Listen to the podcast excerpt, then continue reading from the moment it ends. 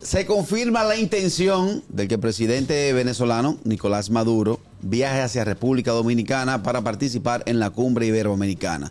Lo va a recibir una delegación de venezolanos ah, Entonces, yo te voy a encabezada decir- por Catherine Ametti.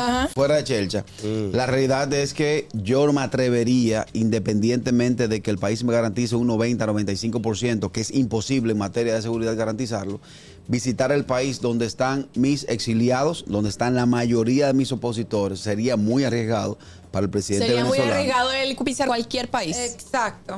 No, no porque creo. estamos en todos los, en No, todos lados. Y no lo queremos en ningún lado. También. Literalmente estaría metiéndose en la boca el lobo. Ya lo sabes. Él acaba de decir, Ya. a Maduro no le va a pasar nada, pero sería muy arriesgado. ¿Qué arriesgado del carajo si no le va a pasar nada? yo entiendo. Si hablamos de seguridad presidencial, Habla ahí, serio, habla serio. ahí Un tema puede ser un tema de seguridad fuerte, de inseguridad. Él, ti- él tiene orden de captura en Estados Unidos. Dígate, eh, La activista, calidad. activista. Indiscutiblemente estamos frente a una peyorativa en materia de seguridad, donde se arriesga La seguridad. la seguridad y la integridad física del, del ciudadano venezolano, que es el presidente Maduro. Así que exhortamos al orden.